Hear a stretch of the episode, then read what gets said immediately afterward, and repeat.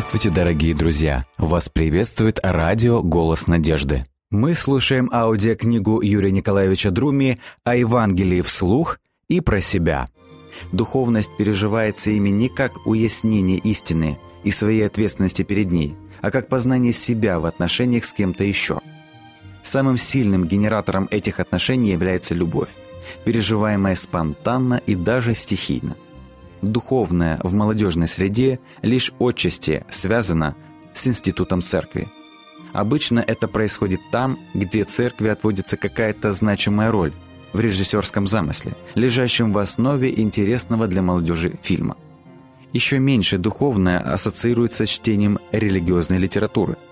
Молитва переживается не как обращение к Богу, сущему на небесах, а как диалог с кем-то неведомым, как мольба к таинственному и могущественному нечто, находящемуся здесь же, в юной душе, тоскующей по земному счастью. Если же говорить о богослужении, то молодежи оно непонятно, если она в нем не участвует. Непонятна ей и проповедь, если ее нужно прослушать, а не с волнением пережить, как правдивый рассказ о чьей-то судьбе. Нравится это кому-то или нет, но интерес к религиозной жизни заметно падает в подростковом возрасте. Это связано с тем, что начиная с этого времени подростки выходят из-под родительского зонтика, мировоззренческого комфорта и отправляются на поиски собственных духовных ценностей. Начинается их личный путь к Богу или же от Него. Это важно предвидеть и быть готовыми к тому, чтобы всеми силами сохранять все имеющиеся каналы коммуникации для содержательного и честного общения с молодыми людьми – Именно в подростковый период Бог постепенно перестает ассоциироваться с такими привычными для детского возраста образами, как солнце, сердце, сияние, ангел, бородатый старец и другое. Теперь на первый план выходят отношения и ощущения, но не слуховые и зрительные, а душевные, эмоциональные и даже мистические. Постепенно сфера духовного видоизменяется из категории ощущений в категорию идей – Сфера духовного вдруг становится пористой, пещеристой, утрачивая былые признаки чего-то монолитного, простого, понятного. Она превращается во что-то постоянно усложняемое и непознанное. Подростки очень ценят, если взрослые вступают с ними в открытый диалог на тему веры и сомнений. Они ценят открытый спор, потому что ставят под сомнение все на свете, включая и существование Бога. Слышать их вопросы и сомнения – долг родителей и церкви. Еще один долг – выходить на дискуссионное поле и участвовать в интеллектуальных поединках с молодыми людьми. Сидеть в болельщиках или давить своим авторитетом юношескую поросль не к лицу тем, кто по-настоящему печется о благе ближнего. Несомненно, церкви есть, что предложить молодежи. Весь вопрос в том, как и на каком языке это сделать. Это большой вопрос, над которым должны постоянно ломать голову все, от кого хоть что-нибудь зависит в жизни церкви. В этой связи неплохо бы подумать о трех моделях общинной жизни. Община как дом открытых дверей, община как колыбель, община как ресталище. Община как дом открытых дверей. О чем идет речь? Такой образ напрашивается из прочтения рассказа о доме, который пережил большой разлад. Это, впрочем, не заставило хозяина дома захлопнуть двери перед носом молодых людей, которые приходились ему сыновьями. Младший сын вышел из дома через открытую дверь и вошел в дом тоже через открытую дверь, а не пролез через окно. И старший брат вышел из дома через открытую дверь, но вот войти в нее отказался. Однако дверь после этого никто не закрыл. Она, как и прежде, осталась открытой настежь. На мой взгляд, есть все основания для того, чтобы на притчу о блудном сыне посмотреть как на рассказ об общине открытых дверей – Открытая дверь – это символ дома, в котором нет принуждения. В такой дом входят, из него выходят люди, чья репутация оставляет желать лучшего.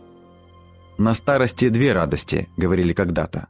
Один сын вор, второй пьяница. Несмотря на такую «радость» в кавычках, в таком доме уважается свобода. Никто в нем никого в ошейнике и на поводке не держит. Главный авторитет в доме – это отец – Своим детям он говорит простые, но непровержимые вещи. «Я живу для вас, и все мое ваше». Лучше жить вместе, нежели порознь. Отец имеет репутацию человека, не отрекающегося от своих детей из-за их дурных поступков. Он живет иными принципами, нежели те, что диктуются сложившейся культурой деревни и общины. Сила отца не в увесистом кулаке и зычном голосе, а в сострадательном сердце. Инструмент воспитания – личный пример и голос, которым он зовет и приглашает, а не бронит и угрожает. Смотря на молодых людей, отец видит в них свою, а не чужую плоть и кровь. «Сын мой», — говорит он послушному ребенку, «сын мой», — говорит он и непослушному ребенку. «Сын мой», — говорит он раскаявшемуся бунтовщику. «Сын мой», — говорит он и не раскаявшемуся бунтовщику. Дом открытых дверей – это отец, который не скупится на эмоции, когда есть повод для настоящего праздника. Еще деталь. Дверь в доме открыта не только для его детей, но и для него самого. Дело в том, что своего заблудшего сына отец встречает не в доме, а в поле. И когда он был еще далеко, увидел его отец его и сжалился, и, побежав, пал ему на шею и целовал его. Здесь стоит задуматься вот о чем – между домом, где был отец, и линией горизонта, на которой показался сын Босяк, лежала деревня. Как ее жители поведут себя, завидев того, кто своим дурным поступком навел позор не только на дом и родню своего отца, но и на всю деревню? Поведение жителей деревни – это фактор риска, потому что там господствует традиция, а не любовь. Что же делает отец? Он не только выходит за ограду собственного дома, но и пробивается сквозь традиции общины и общества, чтобы заключить своего обанкротившегося сына в объятия прощения. После такого жеста община уже не смеет мстить, потому что считается с именем и авторитетом отца. Пожалуй, это одна из основных характеристик церкви открытых дверей. Выйти из собственной ограды, пробиться сквозь толщу всего людского и заключить в объятия грешника – Многие начинают путь к церкви, да немногие доходят. Вина тому деревня. Свои двери перед носом молодого грешника церковь захлопывает руками жителей деревни. Название деревни – старина, каждая из ее улиц – традиция. Именно ее жители не перестают с негодованием спрашивать, зачем заключать грешника в объятия, устраивая с ними застолья? К чести отца из притчи Иисуса, он не смолодушничал перед властью традиции – упредил ее гнев и спас от него своего сына. Это был поступок человека, который построил дом открытых дверей. Он сам вышел через эти двери и ввел через них своего заблудшего сына. После рассказанной Иисусом притчи в воздухе повис вопрос. Войдет ли старший сын в открытую и для него отцом дверь, чтобы разделить всеобщую радость по поводу возвращения его младшего брата? Применительно же к теме общины открытых дверей напрашивается иная развязка в притче Иисуса. Положим, спустя один-два года пребывания в дальней стране, младший сын скатился до такой степени отчаяния, что не нашел в себе никаких сил для того, чтобы подняться из лужи и вернуться к отцу. Он по-прежнему в свинопасах. Сломленный духом и волей, он медленно доплывает, не имея никаких надежд на что-то лучшее. Спрашивается – пойдет ли отец в дальнюю страну, на поиски своего несчастного отпрыска. Если он решится на этот мужественный шаг, ему придется пересечь не только границу, прочерченную между домом и деревней общиной, но и границу, воздвигнутую между святой землей и языческой. Пойдет ли он на такое? Дойдет ли он до края света в поисках своего ребенка? Открытая дверь – это символ долгой и тернистой дороги, по которой идет церковь в поисках своих юных и своенравных чад. Пришло время церкви задуматься о том, что она собирается делать со своими дверьми, держать их открытыми или закрытыми. Способна ли она к тому, чтобы выйти за собственную ограду? Если да, то насколько далеко она готова пойти? До конца двора? До окраины деревни? Или же до края земли? От ответа на эти вопросы зависит то, будет ли у церкви будущее. Колыбель. Первая картинка, возникающая в воображении при чтении этого слова, это мать и дитя. Именно об этом и хотелось бы сказать. Слишком много в Священном Писании сцен детства и материнства. Образов женщины и матери, образов детей и матерей, чтобы считать их случайными. Напротив, и в том, что их так много, и в том, что они такие естественные и непосредственные, должен быть определенный смысл. В чем же этот смысл? Начнем с лаконичной передачи некоторых картин детства и материнства в Священном Писании. Посмотрите на действия матери Моисея и его старшей сестры, которые спасают младенца будущего основателя еврейской религии, пойдя на неслыханный поступок. Они положили трехмесячного ребенка в осмоленную корзинку и пустили ее по Нилу в надежде, что кто-то сжалится над мальчиком, и его минует судьба тех, на кого была объявлена охота. Вспомните женщину по имени Анна, которая дала трудное обещание Богу, но с честью исполнила его. Родив долгожданного Самуила, она посвятила его Богу, по чьей воле, собственно, и произошло чудо его рождения. Подумайте о безымянной женщине с нелестной репутацией блудницы, которая, однако, сохранила в себе живое чувство материнства и спасла жизнь своему крохе сыну, когда, казалось, коварство ее коллеги должно было закончиться трагедией. Не пропустите сравнение тела, очистившегося от проказа начальника генштаба сирийской армии, с телом малого ребенка. Далее откройте 130-й псалом книги «Псалтырь» и прочтите о древнем поэте, который для иллюстрации упования человека и нации на Бога не нашел лучшего образа, чем образ спящего младенца.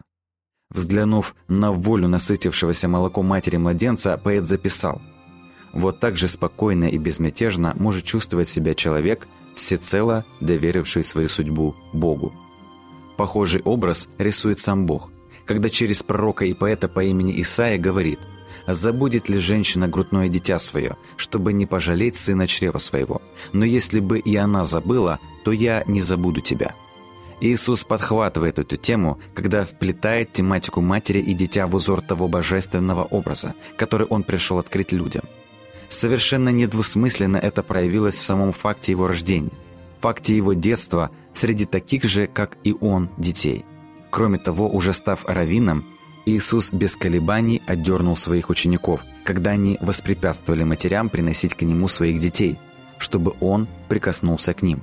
«Пустите детей приходить ко Мне», — сказал Иисус, — «и не препятствуйте им, ибо таковых есть Царствие Божие».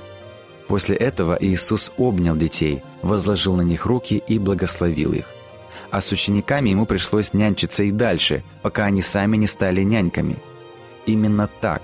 Из детей Иисус сделал своих учеников няньками. Это слышится в наставлении Иисуса, данном апостолу Петру в известном диалоге с ним. «Любишь ли ты меня?» Это же слышится и в отношениях апостола Павла с новообращенными в городе Фессалоники.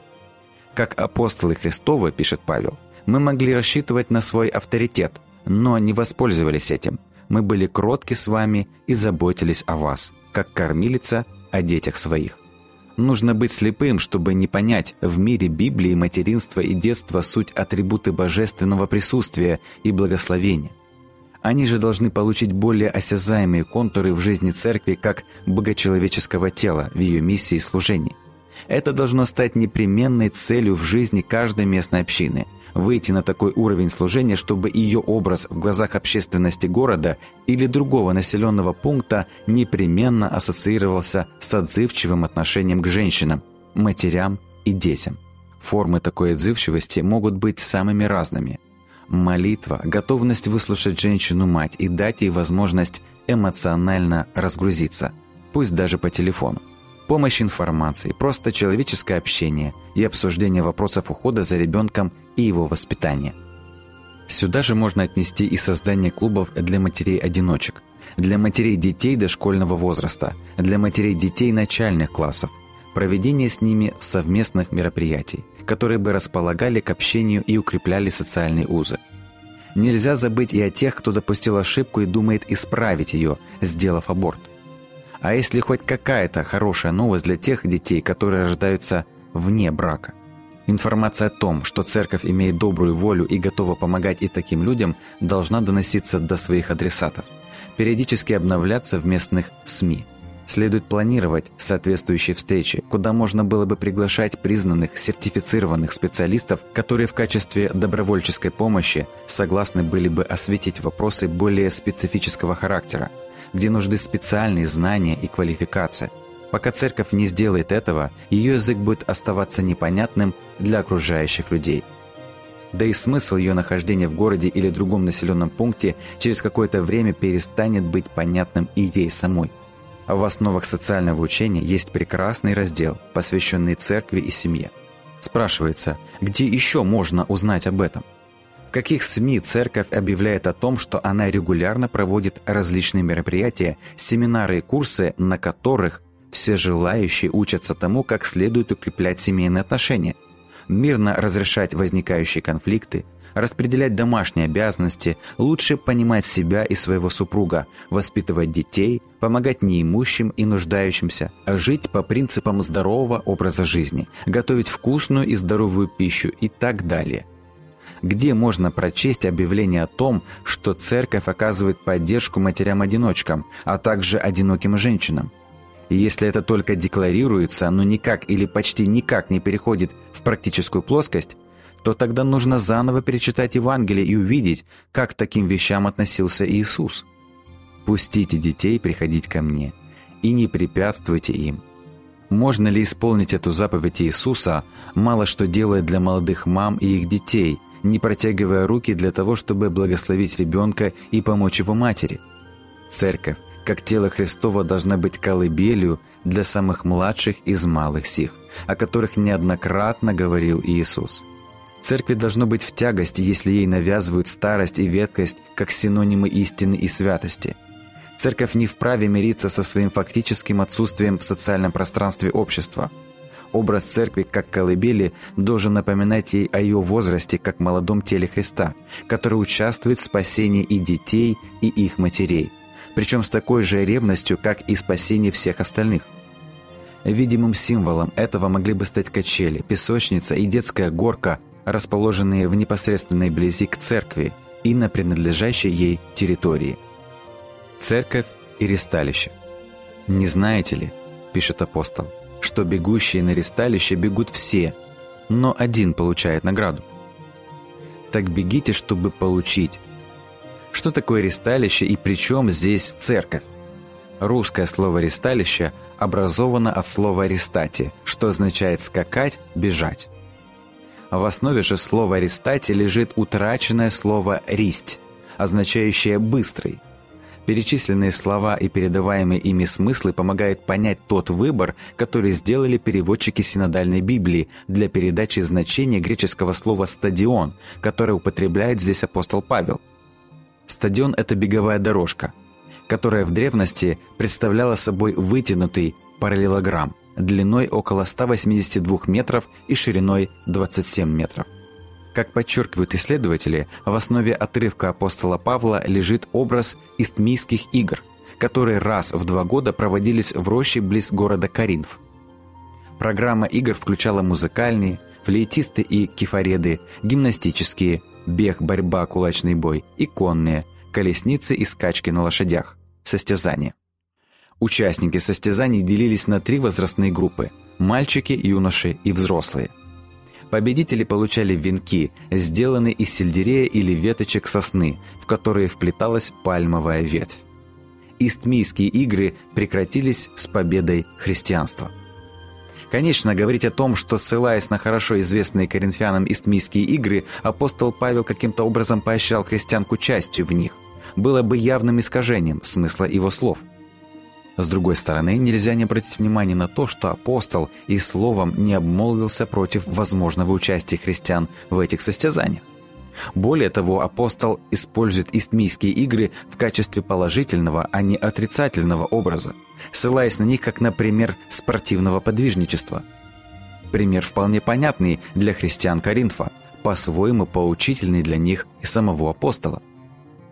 В основах социального учения церковь говорит о том, что она поддерживает любые начинания, как государства, так и частных лиц и организаций, направленные на развитие физической культуры, вовлечение как можно большего числа наших соотечественников в активные занятия физкультурой и спортом где можно прочесть объявление о том, что при местной христианской общине города Н открывается спортивный клуб «Ристалище», в кавычках, куда приглашаются юноши и девушки для занятий легкой атлетикой, теннисом, футболом, волейболом, гимнастикой и так далее. Участвует ли молодежь общины города Н хоть в каких-то районных или городских соревнованиях? Находится ли это направление работы с молодежью в поле зрения ее руководителей? По итогам проведенного в 2012 году исследования был сделан вывод, что проповедь Евангелия молодым юношам может быть эффективной, если ее интегрировать в спортивные мероприятия, кружки, секции и тому подобное. Это можно было бы сделать через создание в рамках молодежного отдела сектора оздоровительной физкультуры и спорта с четкими задачами, направленными на организацию и проведение спортивных мероприятий. Церковной культуре наблюдаются некоторые неоправданные, на мой взгляд, подмены. В частности, немало было сделано для того, чтобы во имя смирения создать в общинах антисостязательную среду. Антисостязательность, как непременный атрибут духовности, стала брендом наших общин. Отсюда равнодушие и безинициативность. Может ли такая среда быть привлекательной и благотворной для юношества? Едва ли. В своей чистой форме антисостязательная среда представляет собой не что иное, как средневековое монашество, которое в своей сути отрицает юность как рассадник страстей и пороков. Конкурсы, проводимые в различных христианских общинах, как правило, носят интеллектуально-познавательный характер, может быть еще эстетический, чем привлекают себе больше внимания девушек, нежели парней. За редким исключением, ребята не находят такое положение вещей понятным и привлекательным для себя и поэтому поворачиваются лицом к другим формам досуга. Нет сомнений, что эти вещи следует регулировать и не допустить возведения тела в культ. Однако то, что наблюдается сегодня, это явно затянувшийся и опасный крен – Навязывание молодежи таких форм духовности, которые не принимают во внимание особенностей растущего тела подростка, контрпродуктивно в первую очередь для самой же духовности. До появления новых христианских школ, чего придется ждать еще очень долго, выправить данный крен могут и должны местные общины, в частности их пасторы и молодежные руководители – Практику проведения молодежных лагерных собраний следует участить, разнообразить, значительно увеличить в эти лагеря инвестиции, всячески их рекламировать и поддерживать. Инвестиции в молодежь обязательно окупятся и непременно обернутся спасением того дела, ради которого существует церковь. Вот что говорит об одном таком лагере молодой человек, который за свою юность успел разочароваться в окружающих людях в себе, в Библии и Боге. Через месяц-полтора я попал в молодежный лагерь. И там я в основном благодаря духовному наставнику лагеря, а также благодаря общей атмосфере лагеря, я понял, что хотел сказать мне Господь. Я пришел к Богу, чтобы Он решил какие-то мои проблемы. Но Бог этого делать не будет. Не для этого Он так долго меня ждал. Бог хочет строить со мной отношения. И после этого осознания начался мой новый путь становления как христианина, который продолжается и сегодня. Вместо заключения. Неизгладимое впечатление на меня произвела картина венецианского художника второй половины XIV века Лоренцо Лотто «Принесение во храм». Последняя работа большого мастера, картина трагична и безысходна. Принесенного Марией младенца Иисуса в храм первосвященник, пожилой старец с длинной бородой в митре римского архиерея встречает с отталкивающим жестом обеих рук, словно говоря «Только не это. Спасибо, не надо». Вокруг стоят разные люди. Одни из них смотрят на младенца с таким же отчуждением, как и священник. Другие спорят, иным вообще все равно. Но кто точно неравнодушен к происходящему, так это пожилая женщина, вероятно, вдова Анна.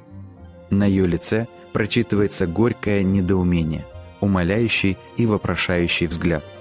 Ладони старицы запечатлены в открытом, но беспомощном жесте. Сердечное сокрушение женщины объясняется одновременно и состраданием к Иисусу, которого духовная геронтократия встретила с таким холодом, и нескрываемым негодованием к священноначалию, которое отталкивает новость с первых дней ее появления. Одни критики видят в картине изначально не сложившиеся отношения иудаизма и христианства, другие – конфликт между католичеством и протестантизмом. В более широком плане картину можно интерпретировать как конфликт двух мировоззрений.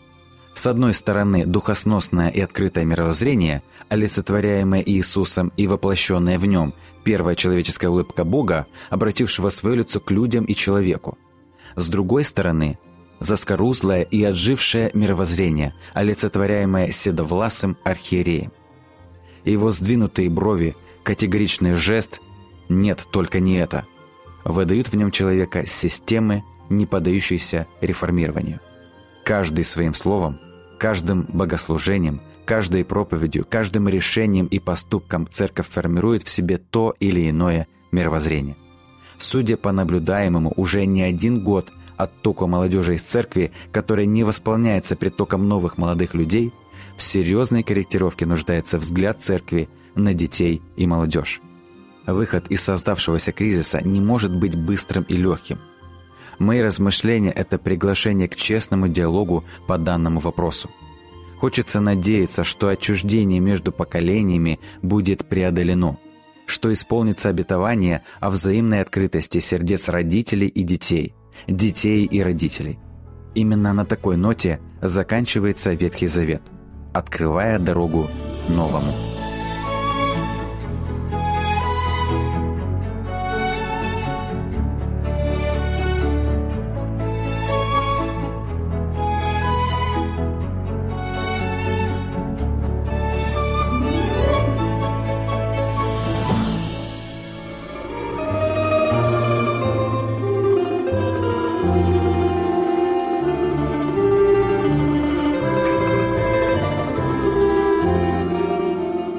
Дорогие друзья, вы можете оставить свои сообщения через WhatsApp и Viber по номеру плюс 7 915 688 7601 или позвонить нам на бесплатную линию, которая работает на территории Российской Федерации. Номер 8 800 100 ровно 1844. 8 800 100 ровно 1844.